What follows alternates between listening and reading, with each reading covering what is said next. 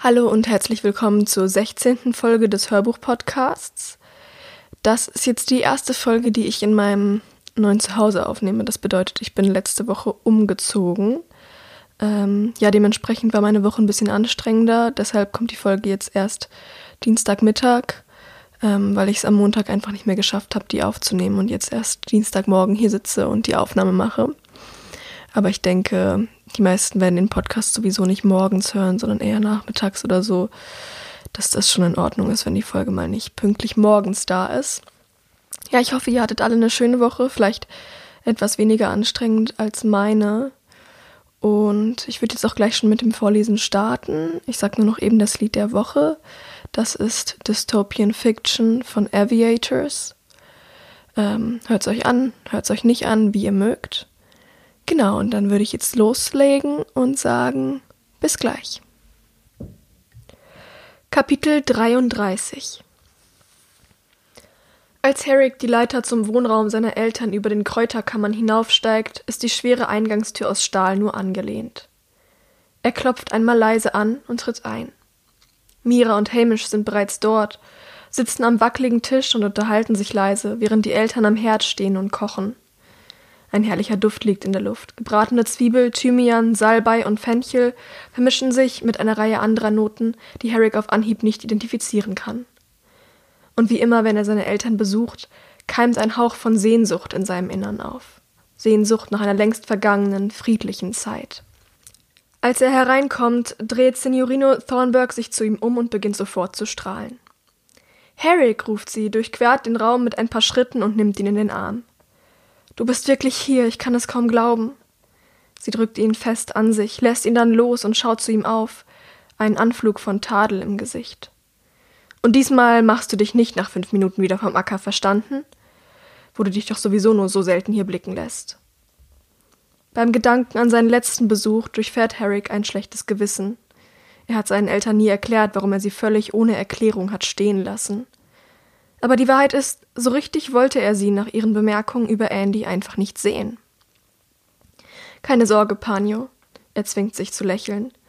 Ganz so schnell werdet ihr mich nicht wieder los. Gut so. Signorino Thornburg verstrubbelt ihm liebevoll die Haare, wofür sie sich auf Zehenspitzen stellen muss. Auch Harricks Vater kommt jetzt herüber, um ihn zu begrüßen. Er drückt ihm die Hand und nickt ihm zu. Gut siehst du aus, Junge, sagt er. Wahrscheinlich nur aus Höflichkeit, denkt Herrick. Im letzten Monat hat er abgenommen. Der Appetit war einfach selten vorhanden, und er hatte so viel im Kopf, dass er das regelmäßige körperliche Training, das eigentlich jeder Wächter absolvieren muss, ordentlich hat schleifen lassen. Ein kleiner Teil seiner über Jahre hinweg aufgebauten Muskelmasse ist bereits verschwunden. Danke, Paccio, du auch. Und damit ist ihr Gespräch vorerst beendet. Die Eltern wenden sich wieder dem Essen auf dem alten Herd zu und Herrick setzt sich zu Mira und Hamish an den Tisch. Es wird ein höchst seltsamer Abend. Herrick merkt sofort, dass zwischen den beiden angespannte Stimmung herrscht. Mira erzählt zunächst ununterbrochen und in einer atemberaubenden Geschwindigkeit Geschichten aus der Medizinerschule, die ihm eigentlich nicht besonders interessant vorkommen, und unterbricht Herrick immer wieder, wenn er auch nur versucht, den Mund aufzumachen als hätte sie Angst, er könnte irgendetwas über den eigentlichen Zweck dieses Treffens sagen. Dass sie ihn für so dumm hält, kränkt ihn ein wenig. Währenddessen betrachtet Hamish abwesend seine Fingernägel und wirft Herrick hin und wieder beschwichtigende Blicke zu. Als das Essen fertig ist und sie mit den Eltern am Tisch sitzen, verstummt Mira endlich. Stattdessen stellt Signorino Thornburg eine Reihe unangenehmer Fragen darüber, wie es denn kommt, dass Hamish und Herrick sich plötzlich wieder so gut verstehen und warum sie ihr nichts davon erzählt haben. Und natürlich wird Herrick mal wieder über die Stadtwache ausgefragt. Es wird immer wieder betont, wie stolz man auf ihn ist, während Hamish daneben sitzt und versucht, eine neutrale Miene beizubehalten.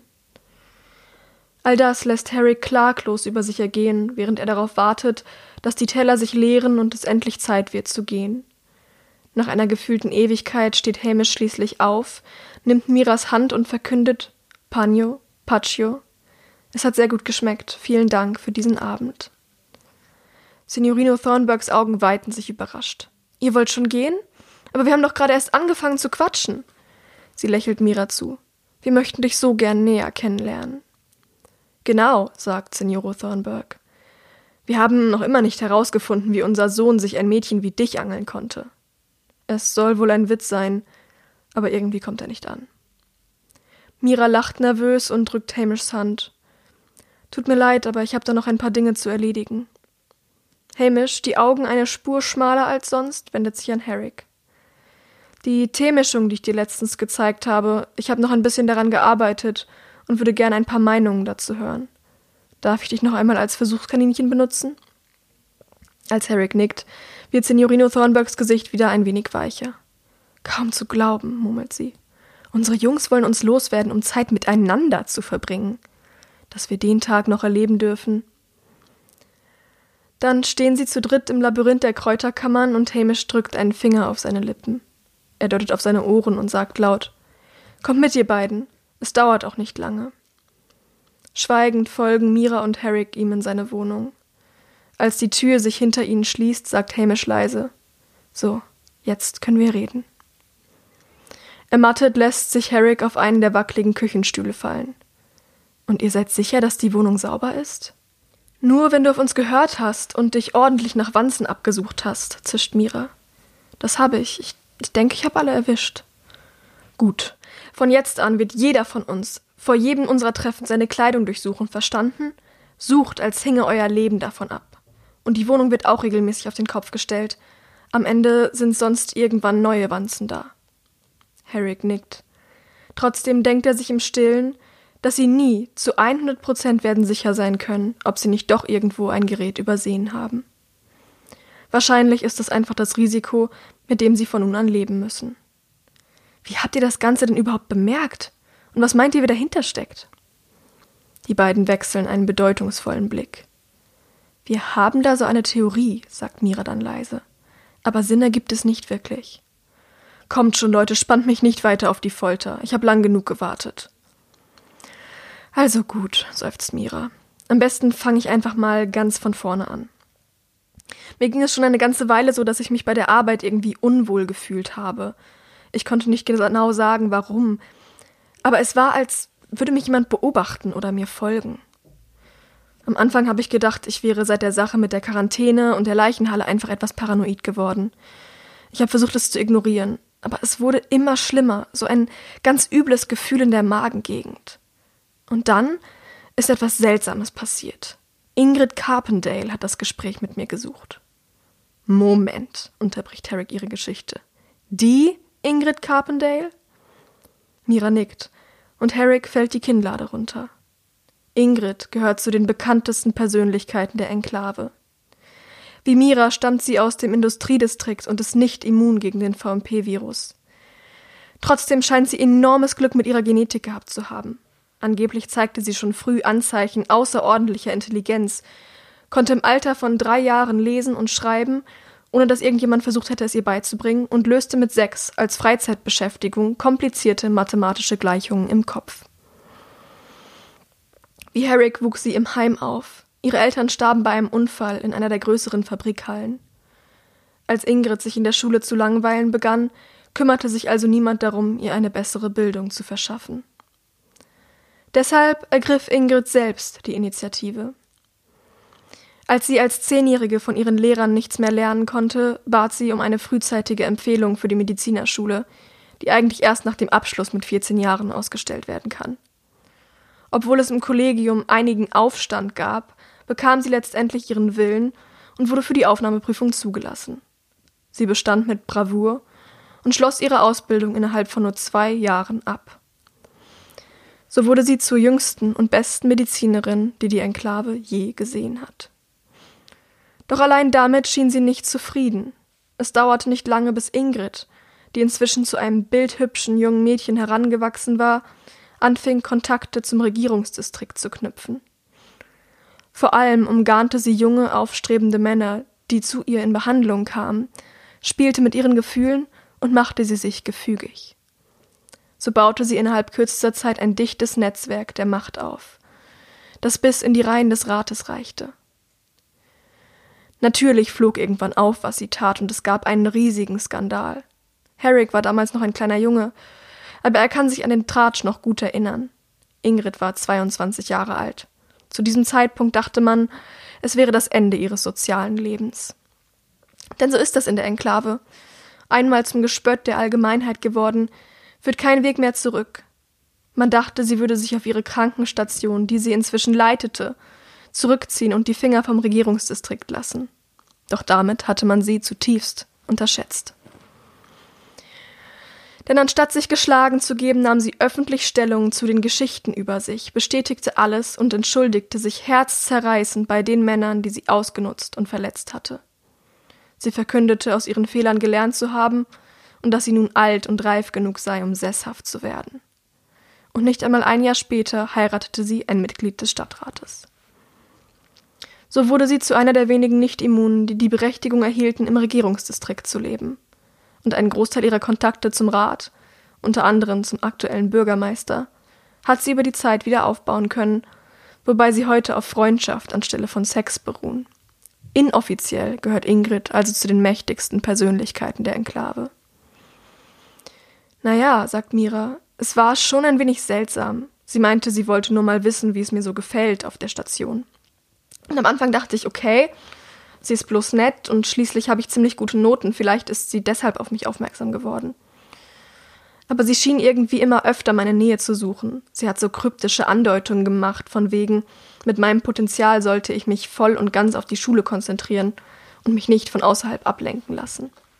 Und dann, an dem Tag, als ich dir später die Nachricht geschrieben habe, habe ich gesehen, wie sie sich an meinem Spind auf der Station zu schaffen gemacht hat. Da bewahre ich immer meine Alltagskleidung auf, wenn ich arbeite. Ich habe nachgeschaut, ob irgendetwas verschwunden ist, aber alles war noch da. Das Ganze hat mir trotzdem ein bisschen Angst gemacht, also bin ich runter zu Hamish gefahren und wollte ihm davon erzählen. Aber der hatte kurz bevor ich gekommen bin eine Entdeckung gemacht. Zum Glück. Hamish räuspert sich. Beim Umtopfen einer Basilikumpflanze bin ich nämlich auf etwas Hartes in der Erde gestoßen, das dort nicht hingehörte. Am Anfang dachte ich, es wäre bloß ein kleiner Stein und wollte es schon wegschmeißen. Da habe ich bemerkt, dass es eigentlich viel zu rund dafür war und es genauer untersucht. Tja, und was es tatsächlich war, kannst du dir ja wohl selber denken. Eine Wanze, murmelt Herrick. Aber was hat Ingrid denn jetzt damit zu tun? Warte einfach ab, sagt Hamish. Als Mira hier runterkam und mit mir reden wollte, habe ich ihr die Wanze gezeigt. Daraufhin haben wir uns gegenseitig abgesucht und wir haben tatsächlich auch eine in der Kleidung gefunden, die aus dem Spind kam, in dem Ingrid vorher herumgeschnüffelt hat. Wir haben die Dinger dann kaputt gemacht, meine Wohnung auf den Kopf gestellt und noch zwei weitere gefunden. Dann ist also jemand bei dir eingebrochen? Hamish nickt. Und ich kann mir vorstellen, wer das war. Weißt du noch, wie wir Zachary Alpheus im Fahrstuhl getroffen haben, nach Adas Trauerfeier? Klar. Herrick erinnert sich genau daran, wie seltsam der Vorsteher des Agrardistrikts sich ihm gegenüber verhalten hat. Er hat sich in letzter Zeit auffällig oft hier unten blicken lassen. So wie Mira plötzlich ständig von Ingrid angesprochen wurde, ist er mir immer wieder über den Weg gelaufen.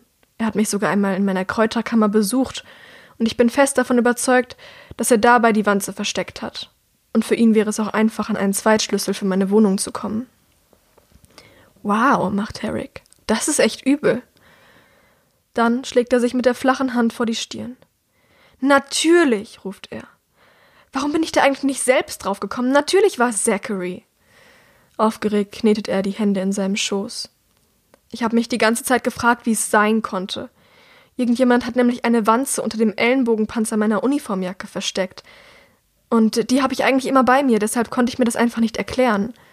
Aber Hamish, als wir Zachary getroffen haben, da hat er mich doch eine ganze Weile am Arm festgehalten. Dabei muss es passiert sein. Das erklärt zwar nicht die Wanzen in seinem Zimmer, aber bei denen hat er ja bereits einen Verdacht, wer sie platziert haben könnte. Hamishs Augen leuchten erschrocken auf. Du hattest eine Wanze unter deinem Ellenbogenpanzer. Ein Glück, dass du sie überhaupt gefunden hast. Aber Jungs, wirft Mira ein, die entscheidende Frage ist doch nicht, wer uns abhört, sondern warum, oder? Meint ihr, es geht dabei um diese Ayla-Sache? Ich denke, das wird es schon sein, murmelt Herrick. Wahrscheinlich haben wir einfach zu viel herausgefunden.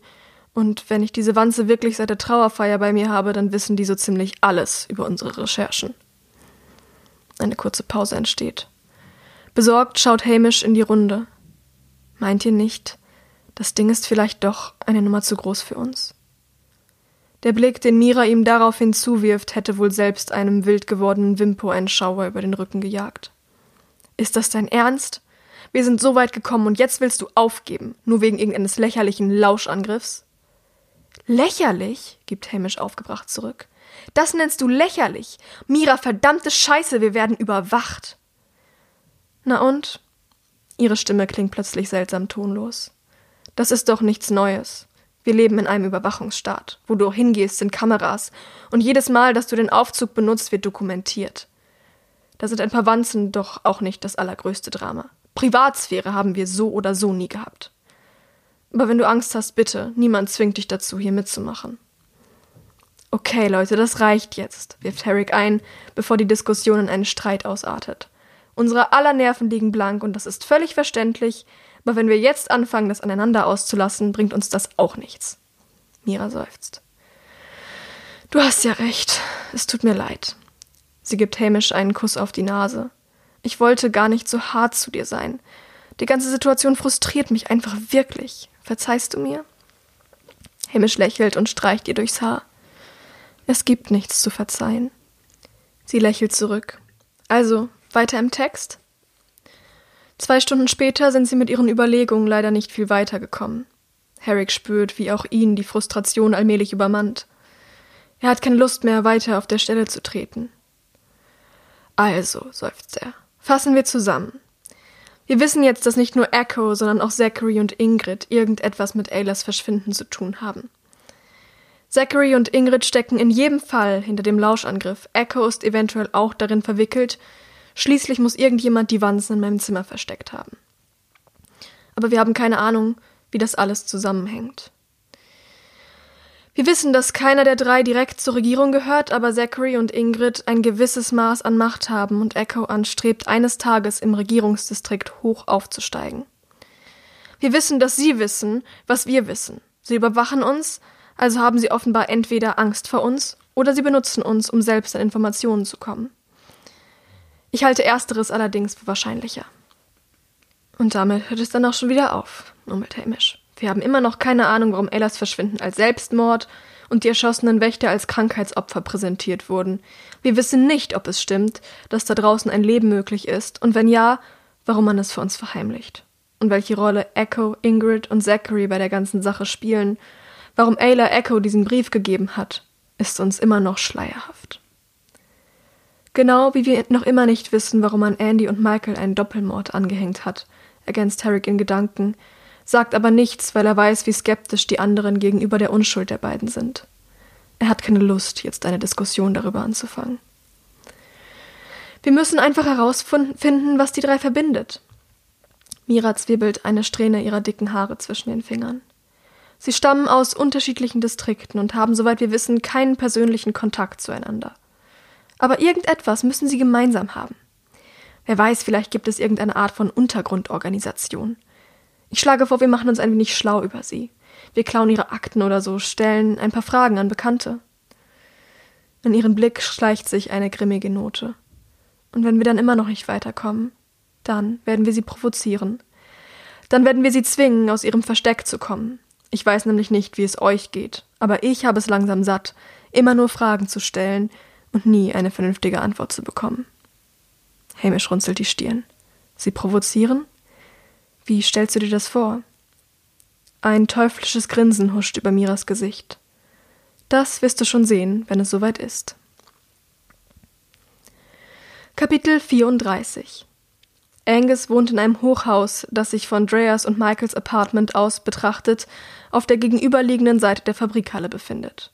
Vom Schnitt her sind die Wohnungen sich ähnlich. Auch er hat zwei Zimmer, eins zum Schlafen und eins zum Leben, und zusätzlich noch ein weiteres kleines, das wohl vor langer Zeit einmal ein Bad gewesen sein muss. Inzwischen sind die einst weißen Fliesen aber grau und gesprungen. Über der urzeitlichen Duschwanne ragt anstelle einer Brause nur noch ein Rohr aus der Wand, und aus der Kloschüssel ist ein großes Stück herausgebrochen. Selbst wenn es hier fließendes Wasser geben würde, wäre dieses Badezimmer heute absolut unbrauchbar. Als Angus es ihr zeigt, ist er trotzdem sehr stolz. Nur wenige der Wohnapartments verfügen noch über derartige Erinnerungsstücke an die alte Welt. Und Drea bricht fast in Tränen aus bei der Erinnerung an funktionierende Toiletten. Selbst die Hygienestandards des Gefängnisses in der Enklave erscheinen ihr inzwischen wie paradiesische Zustände. Nachdem sie sich am Regententurm getroffen haben, hat Angus sie direkt hierher geführt. Bisher hat er sich aber weiterhin geweigert, ihr zu sagen, was er ihr so unbedingt zeigen möchte. Er führt sie hinüber in sein Wohnzimmer, wo ein Sammelsurium provisorisch zusammengezimmerter Möbel herumsteht, unter anderem ein zerschlissenes Sofa und ein wackeliger Tisch.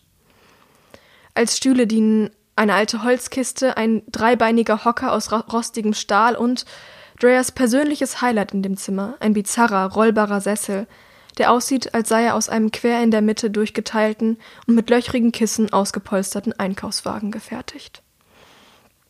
Sie lässt sich darauf fallen und rollt umher. Eins der Räder klemmt und schleift über den Boden, aber ansonsten funktioniert es einwandfrei. Cool, murmelt sie und sieht sich weiter um, während Angus sie amüsiert beobachtet. Wie in Michaels und ihrem Apartment sind die Wände des Zimmers über die Zeit hinweg größtenteils zurück in den Rohzustand gegangen. Von einer Tapete zeugen nur noch ein paar fleckige graue Fetzen, die traurig vom kahlen Beton herunterhängen. Doch ganz offensichtlich hat Angus sich Mühe gegeben, seinem Zuhause eine persönlichere Note zu verpassen, denn seine Wände werden geziert von allerlei eigenartigen Gegenständen. Ein leerer Bilderrahmen, ein paar bunte Tücher, ein dreieckiges gelbes Blechschild, auf das ein dreiflügeliger Propeller gedruckt ist, darunter die Aufschrift Radioaktiv und ein riesiges Poster in stark verblichenen Farben. Mit ihrem Sessel bewegt sie sich darauf zu, um es näher zu betrachten. Abgebildet sind drei junge Männer in schriller Kleidung mit erschreckend bunten, zu komplizierten Frisuren gestylten Haaren. Sie stehen auf einer schwarz glänzenden Bühne, angeleuchtet von hellen Scheinwerfern, zwei von ihnen mit E-Gitarren in der Hand, der dritte am Mikrofon. Ihre Gesichter wirken auf Drea aus unterschiedlichen Gründen abschreckend. Erstens, weil sie in offensichtlicher Anstrengung zu Fratzen verzogen sind. Wer weiß, vielleicht kostet das Musizieren ja enorme Kraft. Und zweitens, weil ihre Haut so makellos rein, so porenfrei ist, wie sie es noch nie bei einem lebenden Menschen gesehen hat. Das Poster scheint das einer präapokalyptischen Band zu sein. Mit leiser Stimme liest Dreyer den fremdartigen Namen, der in fetten roten Buchstaben auf das Papier gedruckt ist. The Skycrackers. Und darunter, deutlich kleiner und in weiß, Pushing Up Daisy's World Tour 2131. Die Worte ergeben keinen Sinn für sie. Das muss eine der vielen Altweltsprachen sein, die mit der Apokalypse verloren gegangen sind. Aber die Zahl könnte für ein Datum stehen. 2131, denkt sie. Das ist noch die alte Zeitrechnung. Im Jahr 2133 fielen die ersten Bomben. Nur zwei Jahre überlegt sie. Zwei Jahre vor dem großen Sterben ist dieses Poster entstanden. Die bunten Farben erinnern sie an die Fotos, die sie von der alten Welt im Geschichtsunterricht der Enklave gesehen hat. Schillernd und glitzernd, voller Licht und Leben, sorgenfrei.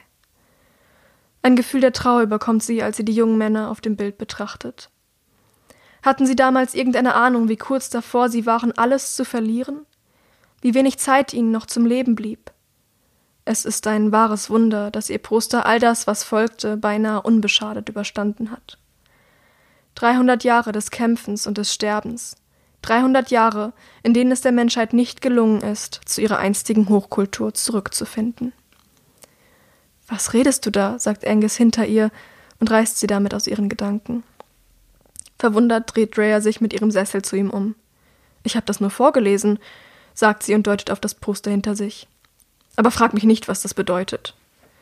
Seine Augen weiten sich. Moment mal. Seine Stimme klingt plötzlich ganz ehrfürchtig, vielleicht sogar ein klein wenig verängstigt. Du kannst lesen? Irritiert betrachtet sie ihn. Natürlich kann ich lesen, du etwa nicht? Energisch schüttelt er den Kopf. Nein, absolut nicht. Er blickt sich um, als habe er Angst, belauscht zu werden, tritt näher an sie heran und flüstert Es ist verboten, weißt du. Die Kunst des Lesens ist allein dem Regenten vorbehalten und den Heilern. Spöttisch schnaubt Rhea durch die Nase. Das heißt, ihr seid alle Analphabeten? Was hat das denn bitte für einen Sinn? Er zögert. Du weißt ja, dass ich vieles nicht ganz so ernst nehme wie die meisten anderen. Aber es gibt ein paar unumstößliche Gesetze bei uns Kanruter, die wir von klein auf eingeprügelt bekommen. Ja, ja, ich weiß schon. Drea macht eine wegwerfende Handbewegung. Ihr müsst alle ganz tapfer sein und große, starke Krieger und. Nein, unterbricht sie Angus, das meine ich nicht. Es geht mehr um die Geschichten, den Untergang der alten Welt. Sie hebt die Augenbrauen. Aha. Und was sind das für Geschichten? Er holt tief Luft, als müsse er sich überwinden, weiterzusprechen. Ich weiß selbst auch nicht, was ich von dem ganzen Kram halten soll. Aber die meisten hier glauben fest daran, und wenn du dir keine Feinde machen willst, solltest du das wirklich respektieren. Also, wir wissen ja beide, dass die Welt nicht immer so war, wie sie heute ist. Früher gab es überall Elektronik und Maschinen, die das Leben erleichterten, keinen Feind, und die Menschen lebten im Überfluss. Aber je reicher sie wurden, je besser es ihnen ging, desto mehr verloren sie den Blick dafür, wo sie eigentlich herkamen. Sie wussten nicht mehr, dass sie wie alle anderen Wesen der Natur entsprungen waren. Sie haben vergessen, wer ihnen das Leben geschenkt hat. Stattdessen kehrten sie ihr den Rücken zu und zerstörten sie, bis sie ganz verkrüppelt war. Deshalb ist ihre Zivilisation untergegangen. Sie hielten sich für Götter, lebten ohne Maß und brachten so das uralte Gleichgewicht aller Dinge ins Wanken. Am Ende haben sie sich selbst zerstört. Und wir wollen nie wieder so sein wie sie, verstehst du? Wir wollen mit der Natur leben, soweit es einem Menschen in unserem Zeitalter noch möglich ist, und niemals wieder über unsere Verhältnisse. Aber was hat denn das Lesen damit zu tun? Schrift gibt dir die Möglichkeit, Wissen zu speichern. Wenn du Dinge aufschreibst, musst du sie dir nicht merken, denn theoretisch kannst du sie einfach nachschlagen. Also weitet Schrift im Prinzip deine Gehirnkapazität auf unnatürliche Weise aus, was wiederum bedeutet, dass du über deine Verhältnisse lebst. Oh, macht Rhea langsam. Jetzt verstehe ich, was du meinst. Sie grinst. Ich finde es aber trotzdem bescheuert. Angus zuckt mit den Schultern. Denk darüber, was du willst. Aber wenn irgendjemand herausfinden sollte, dass du lesen kannst, wird das nicht besonders gut ankommen. Behalt es lieber für dich. Die einzigen, die abgesehen vom Regenten die Schrift beherrschen, sind die Heiler. Bei denen wird sozusagen eine Ausnahme gemacht, weil sie auch der Natur gegenüber einen Sonderstatus besitzen. Stellvertretend für den ganzen Clan wachen sie über das Wissen in den Schriften, für das in ihren Köpfen kein Platz mehr ist. Rhea schüttelt den Kopf. Ihr seid wirklich komisch. In der Enklave, ich meine hinter der Mauer, lernt jedes Kind im Alter von fünf bis sechs Jahren lesen und schreiben. Und das hat bisher noch niemandem geschadet. Als Angus sie daraufhin nur besorgt mustert, wechselt sie das Thema. Sie deutet auf die Wanddekorationen. Woher hast du denn in diesen ganzen Kram? Das Grinsen kehrt zurück in sein Gesicht. Das ist so eine kleine Freizeitbeschäftigung von mir. Wir haben nicht genügend Leute, um alle Wohnungen in den Türmen zu füllen, weißt du? Deshalb steht eine ganze Menge leer. Und wenn ich mal Langeweile habe oder schlecht drauf bin, gehe ich auf Erkundungstour und schaue, ob ich etwas finde, das mir gefällt. Ich sag dir, da schlummern richtige Schätze. Das klingt spannend. Ein aufgeregtes Kribbeln durchfährt Rhea. Sie stellt sich vor, durch die alten Räumlichkeiten zu streifen und den Geist des Lebens, das sie einst erfüllt hat, zu spüren. Verschwörerisch zwinkert Angus ihr zu. Irgendwann nehme ich dich mal mit. Dann wird sein Blick nachdenklich. Aber wahrscheinlich sollten wir damit warten, bis du offiziell zu unserem Clan gehörst. Streng genommen ist das nämlich nicht erlaubt. Oh, macht Rhea. Schade. Aber du hast mich doch bestimmt nicht nur hierher gebracht, um mir deine Wohnung zu zeigen, oder? Seine Augen leuchten wieder auf und er schüttelt den Kopf.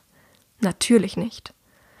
Er nimmt ihre Hand, zieht sie hoch vom Sessel und führt sie hinüber zum fast bodentiefen Fenster. Die Scheibe ist nicht mehr vorhanden, an ihrer Stelle nur ein Vorhang aus dunklem Stoff, der zu dieser Jahr Tageszeit geöffnet ist. Was die kann Rota wohl machen, wenn es im Winter friert und der Frost ungehindert in ihre Wohnzimmer dringt, fragt sie sich im Stillen. Er deutet auf das dicke Stahlseil, das mit Hilfe einer Metallfassung am oberen Rand der Öffnung angebracht ist, und strahlt Rhea an. Wie das Seil, das von einem der Fenster ihres Apartments ausgeht, führt es in einem schrägen Winkel hinunter auf das Dach der Fabrikhalle. Beide sind Teile des Netzes, das sich über die gesamten Gebäude im Lager zieht und sie viele Meter oberhalb des Erdbodens miteinander verbindet. Wenn du wirklich eine von uns werden willst, sagte er in einem feierlichen Ton, dann ist es in der Zeit, dass du lernst, dich wie eine Kanrota fortzubewegen. Reflexartig macht Rhea einen Schritt zurück. Auf gar keinen Fall, keucht sie. Vergiss es.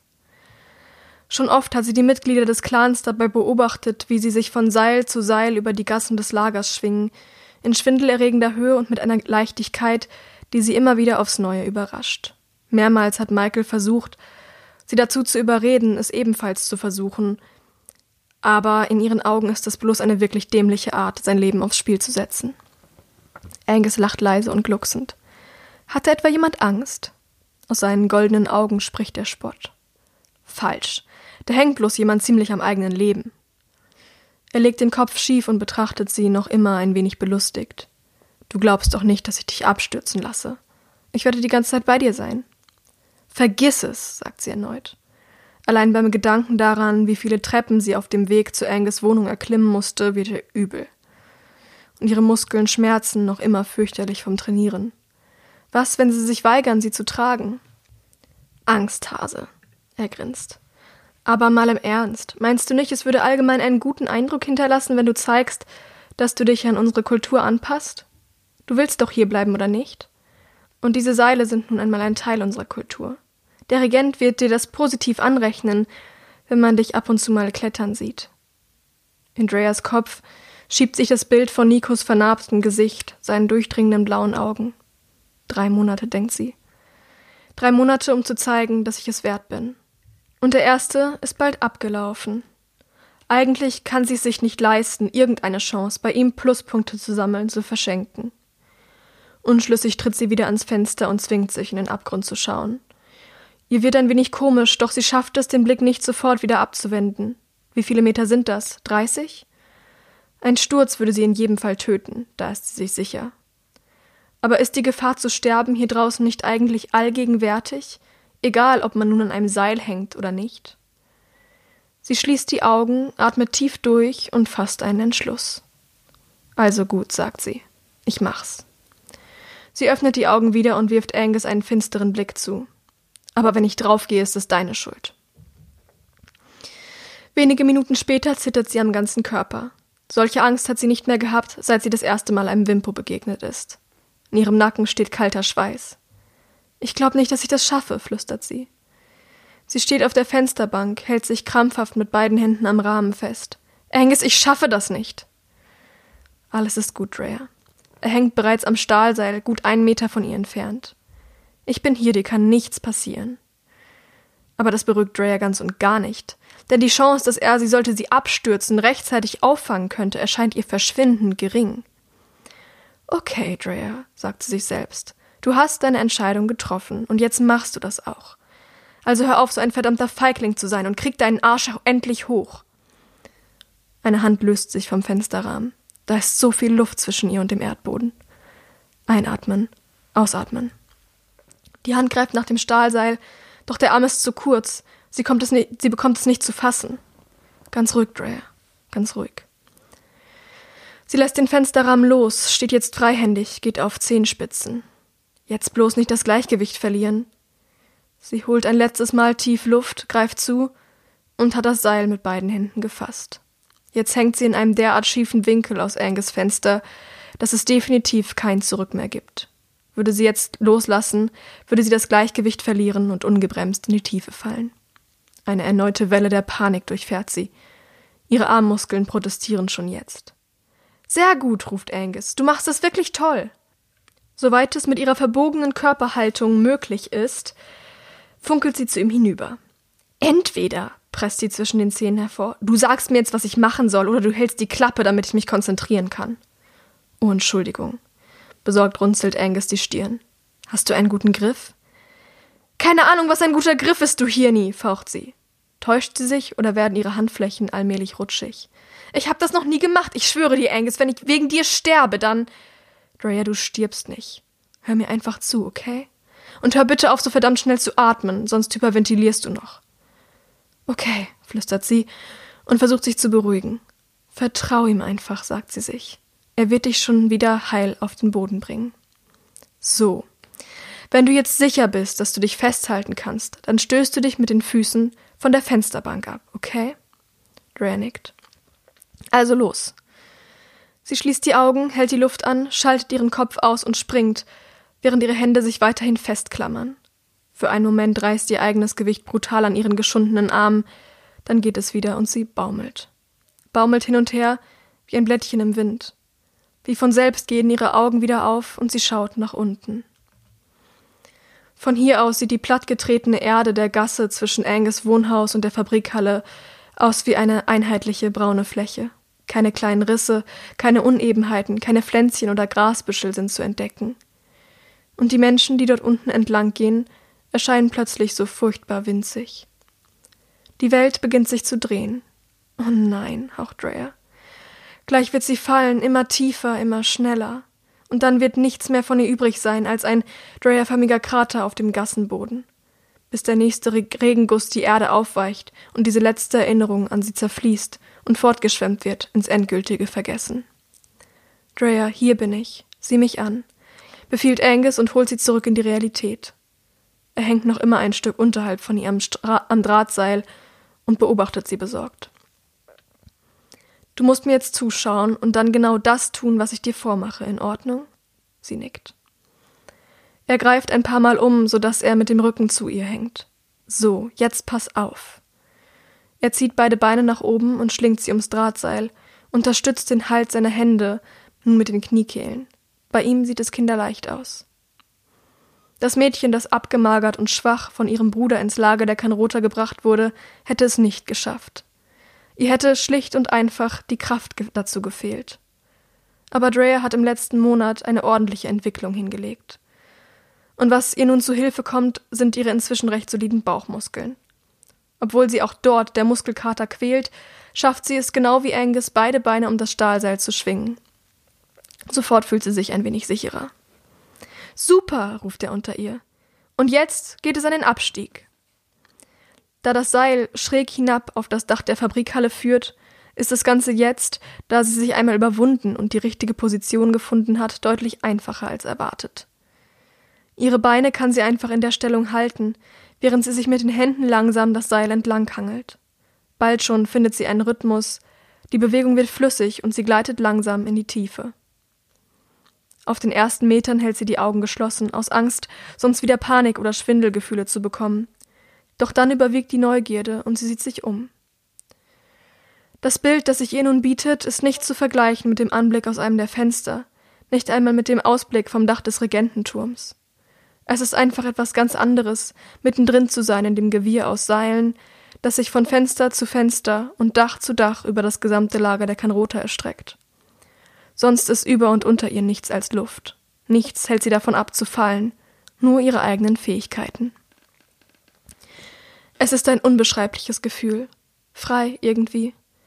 Und zum ersten Mal fühlt sie sich zu Hause. Zum ersten Mal weiß sie wirklich und wahrhaftig vom Grund ihres Herzens, dass sie hierher gehört. Wenig später sitzt sie mit Angus am Rand des Daches der Fabrikhalle und lässt die Beine über dem jetzt beinahe lächerlich erscheinenden Abgrund baumeln.